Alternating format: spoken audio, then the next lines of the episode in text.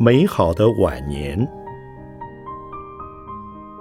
圣严法师口述，胡立贵整理。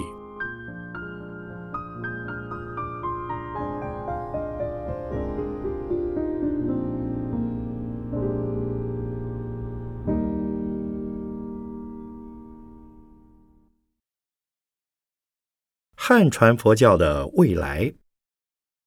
二零零五年十一月至十二月记事。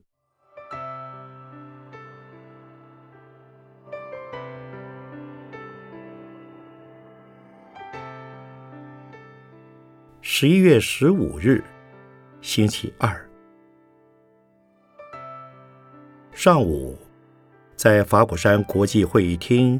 对体系内的僧众、专职及护法乐众举行精神讲话。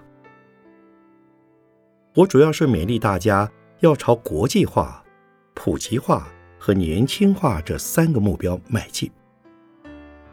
在今天及未来的佛教，都必须具备这三个条件，也是必要的三种作为。如果不能普及化，佛教就会跟未来脱节；无法国际化，佛教不会受到国际社会重视。缺乏年轻化的佛教，则只有衰微，成为老人的宗教。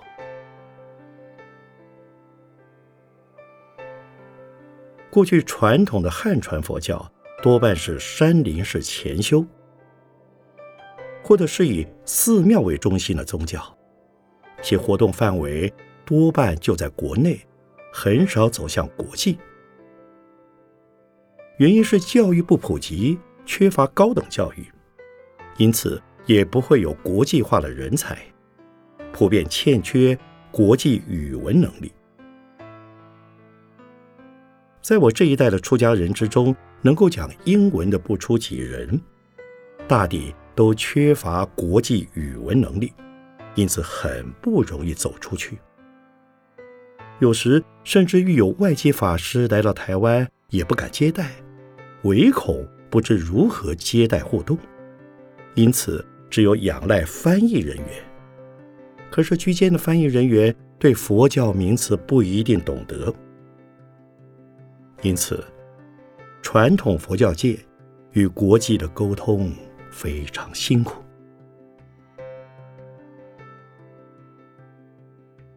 有鉴于此，我对人才的培养非常重视语文教育。在法鼓山，每个部门都非常重视语文教育。现在山上能够精通外国语文的，大概有几十个人。除了生前大学的学生以外，中华佛学研究所。及法古佛教学院也都有使用外文上课。最近有四位大陆的法师到山上参学，上课时他们就显得有些吃力了。虽然老师是中国人，但用的是原文教材，所以他们跟的有点辛苦。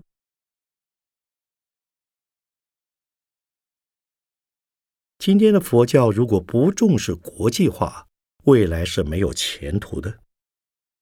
现在宗教在国际上竞争非常激烈，这种竞争不是武力竞争，而是用国际共通的语文彼此互动，以及从事于社会服务来接引人，如此才有生存的空间。现在藏传佛教的出家人。在印度也好，在尼泊尔也好，普遍都是讲英文。至于南传佛教的比丘，如泰国、斯里兰卡，他们的英文程度也很好。在这方面，汉传佛教是远远落于人后。我们要赶上国际佛教的潮流，一定要走向国际化。再者是年轻化。如果不能年轻化，汉传佛教的未来便有隐忧，便有绝后的可能。如此，未来的佛教将只剩下藏传和南传佛教，或者是汉传佛教的薪火只在日本和韩国流传下来，而在中国彻底灭绝。为什么是在日韩呢？因为日本有多所佛教大学，专门在培养佛教的人才，而韩国也有东国与元光这两所大学，化育下一代的青年。另外，越南的出家人语文程度也很好。我在国际场合遇到了越南法师，不是讲中文，就是讲英文。他们对汉文非常重视，英文也是必须学习的。普及化、国际化和年轻化是佛教必须的要件，也是当务之急。这是我这次精神讲话主要的目的。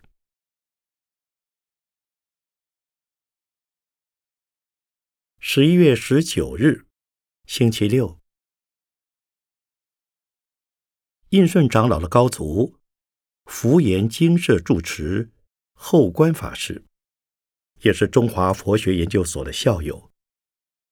为了出版印顺导师永怀集纪念专册，来向我索文。此时我才刚出院不久，无法执笔，便由我口述整理成印顺导师与我一文。谈的都是过去数十年间我与印老互动的往事。我虽不是印老的学生，但是我对印老非常感恩。我从他的著作获益许多，而我思想的成型也从中受惠不少。我也提出几个建议，例如他们有一个基金会。可以把印老的著作进行系统整编，使之成为各佛学院的教材及适合一般社会大众阅读的读物。最好也能够使长老的著作国际化，译成国际语文，如英文及其他的欧亚语文。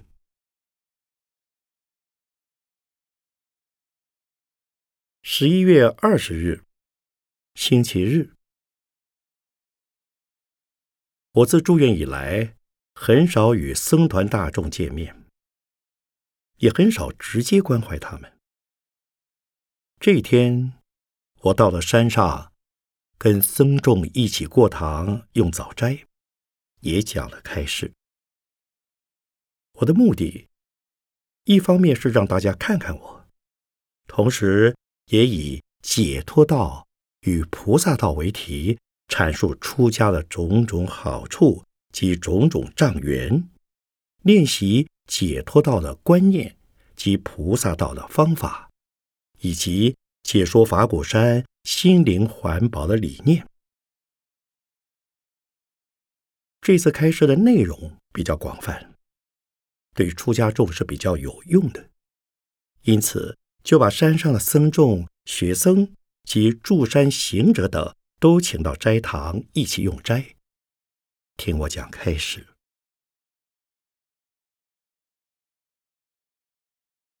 十一月二十二日，星期二晚间，外交部的非洲司司长李晨雄先生和夫人蒋薇兰女士到农禅寺来看我。这位蒋女士是我师父东初老人的弟子。蒋伯行菩萨的千金。蒋菩萨是位法官，在我师父住世时，经常到文化馆向我师父请法，而文化馆有任何法律的问题，也都是请他协助。他与文化馆有很深的法缘。蒋菩萨过世时，当时我的师父已经圆寂。便由我们龙禅寺的菩萨做了关怀的佛事，所以他的家人对此非常感念。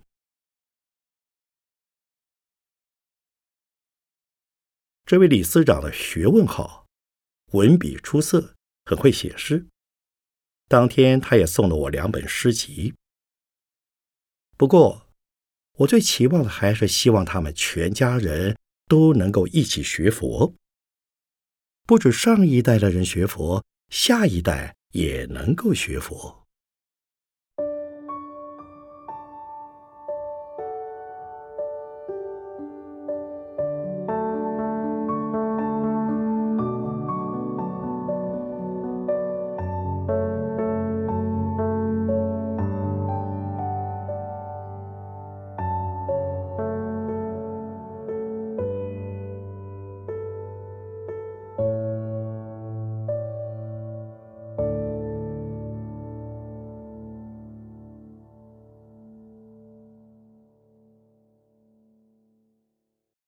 十一月二十八日，星期一。下午，立法委员蒋孝严先生到安和分院来拜访我，主要是为了一个大陆伤残人士表演团体即将来台演出，其中有一部作品名为《千手观音我的梦》，是佛教的题材。蒋立伟希望演出之前，我能与团员们见个面。我答应了。后来这个团体延至第二年才到台湾演出。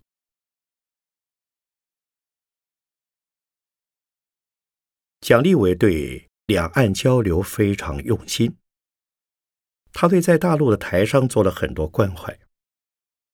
他原来是从母姓。去年复归蒋姓，真正的认祖归宗。他告诉我，去年夏天当他回复蒋姓，他的内心非常激动。开车经过北投途中，特别绕进龙禅寺一趟，为的是向我分享他人生中的这桩大事。只可惜当时我在美国，没能接待他。而他愿意把心中的激动与喜悦同我分享，是把我当成长辈看了。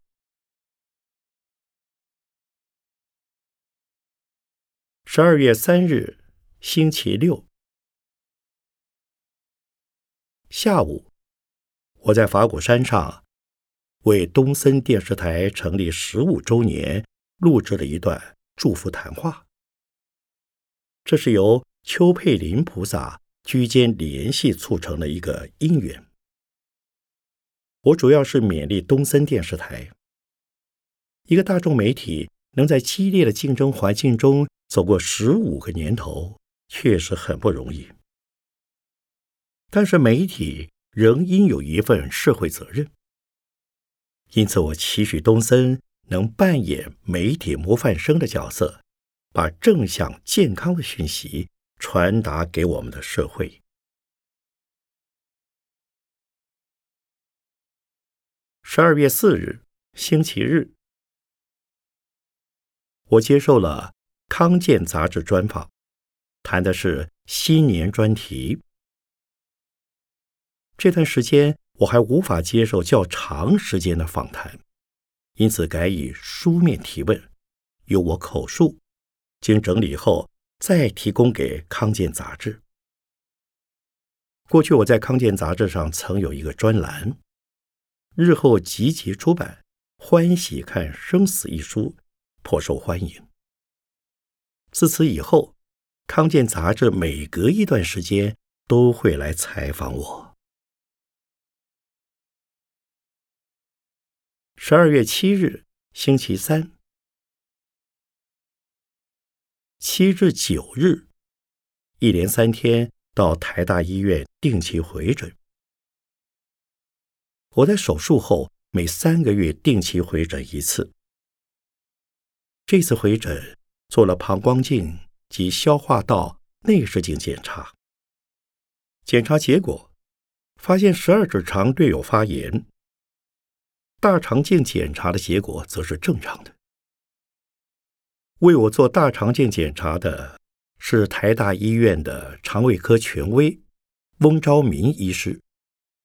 这位医师的医术很好，他替我做检查时，我一点也不感觉痛，状况很好。这次回诊，仍由台北市副市长叶金川先生为我捐了血小板。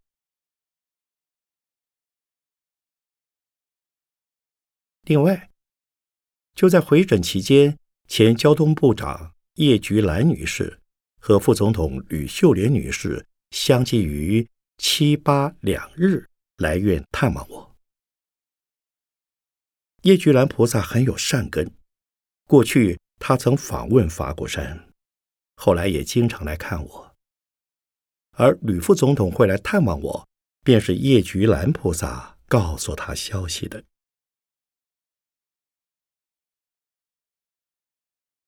十二月十四日，星期三，洗完肾以后，我去探望了前外交部常务次长欧阳瑞雄先生。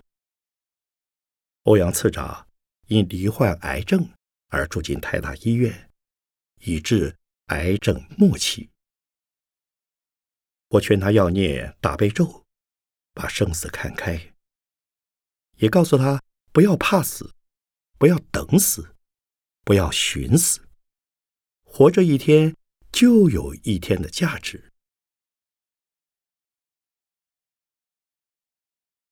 我和欧阳瑞雄夫妇结识的很早，早在一九九五年，他担任驻洛杉矶处长时，我们就认识了。一九九九年四月，我到新加坡弘法。那时，欧阳处长也已转调新加坡担任代表处处长。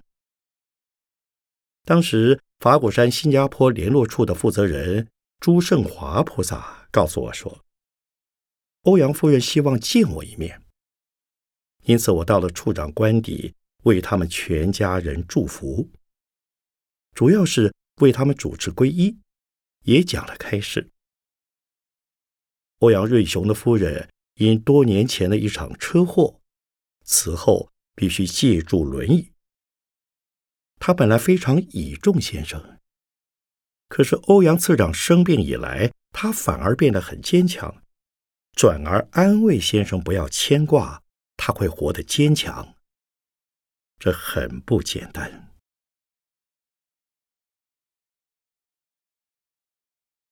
十二月十六日，星期五。下午在安和分院见了教育部长杜正胜先生，我们谈起刚刚通过了私立学校法，同时也就宗教艺术做了意见交换。我和杜部长出示于二零零三年故宫推出的福尔摩沙特展，那次展览把十七世纪荷兰统治台湾时期的古碑。船舶、货币、药材及文献的逐一呈现。当时的故宫博物院院长就是杜正胜先生，而我的参访还劳动了院长亲自陪同解说。可是，等到杜部长莅临法鼓山的活动时，我们却大为失礼。有一次，我们办了一场国际学术研讨会的。迎宾晚宴，杜部长由台北市议员陈秀慧菩萨陪同，意外莅临会场。但是从头到尾都没有人来告知我，就是让部长默默与会。虽然事后杜部长一点也不为意，这使我很感激，又觉得很失礼。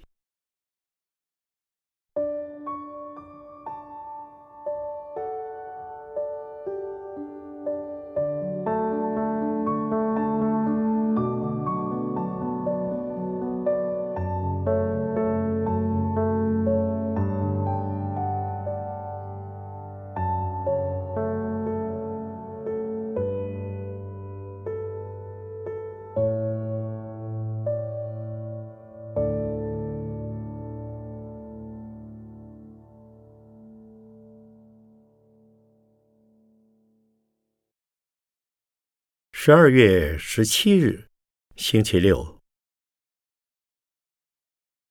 高雄县县长杨秋兴先生与高雄县政府民政课课长蔡振坤先生一起到山上来看我。杨县长告诉我，他从电视上看到法鼓山的落成开山大典，非常震撼，也非常感动。杨县长来看我的时候。正在寻求竞选连任，我劝他要更用心、更努力，要做更多奉献。后来他高票当选了。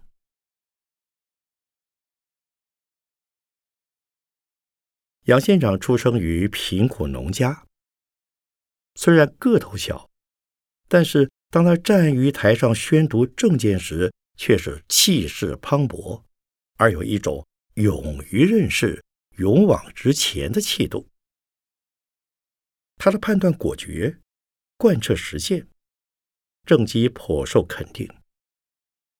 杨秋兴县长曾经参加我们几次的禅修营，对法鼓山非常关怀与照顾。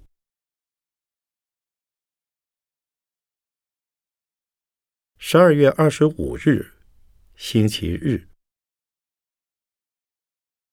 驻美大使李大为先生协同家人上午到法鼓山园区来拜访我。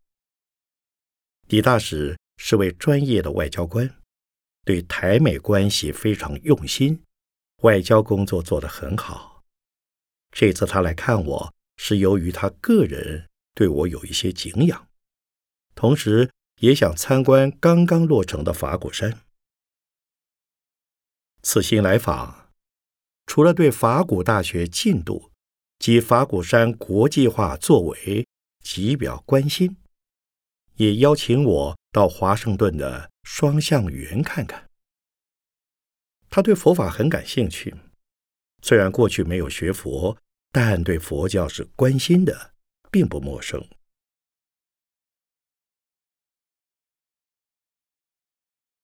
中午，我也在山上见了。台大医院复健部的林训正菩萨，我在手术后常常感到肢体僵硬，便由黄淑元菩萨介绍林菩萨替我做复健。后来他也成了我的皈依弟子。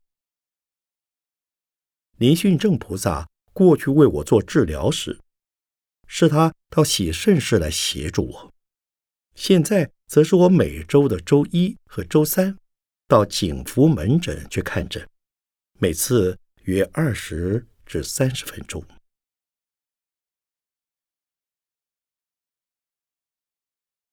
十二月二十八日，星期三，旅美艺术家蔡国强菩萨下午到安和分院来看我，我也特别。从金社到安和分院去接待他。蔡国强是国际知名的爆破装置艺术大师。他的装置艺术是将实体装置用火药爆破来呈现他的创作。例如，台中的国立台湾美术馆就有一件他的作品，那是借用美术馆一间尚未完成的展览馆。从外墙、柱子到门外都绑上火药引信，然后经他一烧，火药爆破，留下痕迹。这个痕迹就是他的艺术作品。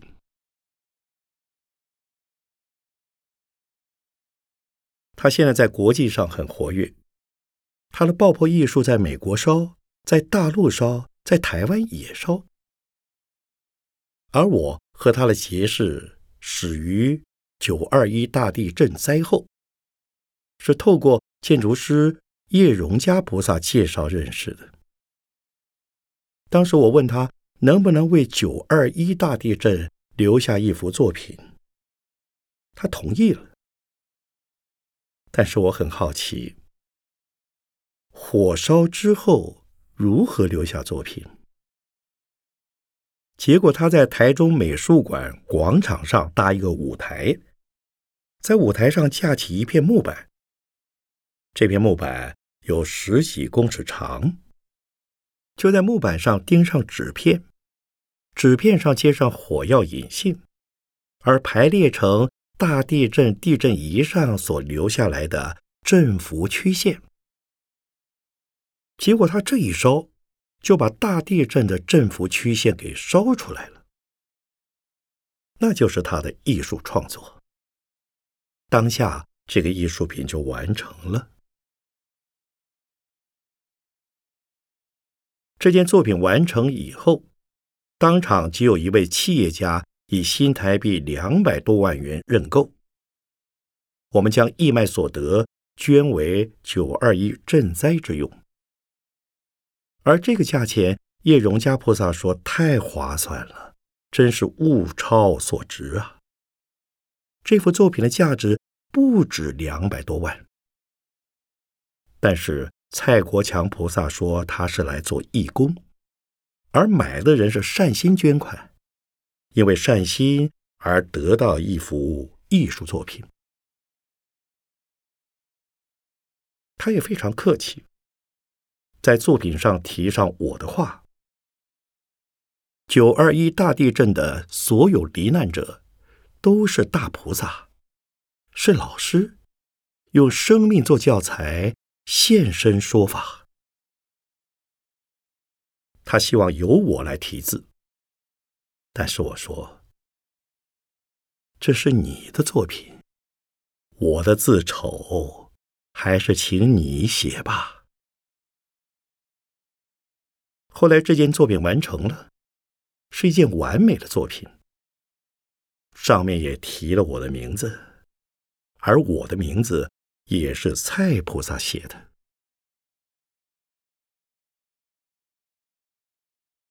法鼓山落成以后，我跟叶荣家菩萨提起，能不能请蔡国强菩萨也为法鼓山留下一幅作品。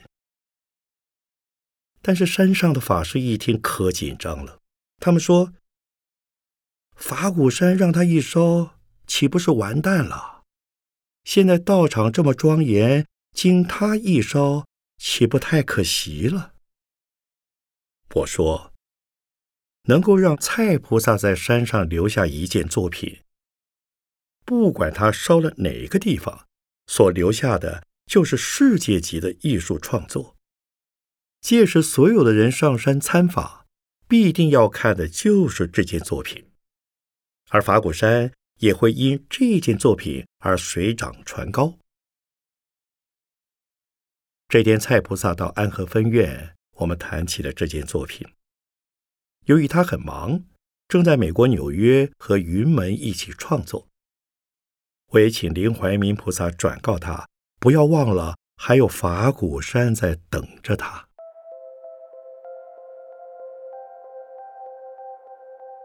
蔡国强菩萨的为人很朴实，外形衣着也很朴实，头发理得很短，不像欧洲一些艺术大师的穿着风格，也不像中国古代艺术家的造型打扮。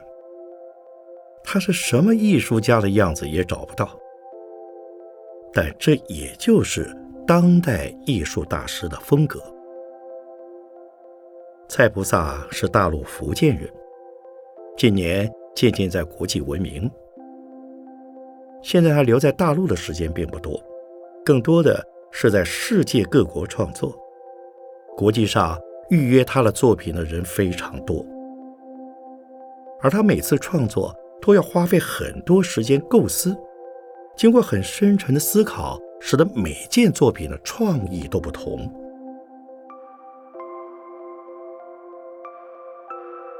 我有一本他的作品集。本来他的作品烧了以后什么也不留下，只留下痕迹，甚至有的作品烧了就没有了，什么痕迹也不留下，只有照片可参考。有一次，他在纽约的河上烧了一件作品，烧了之后就什么都没有了。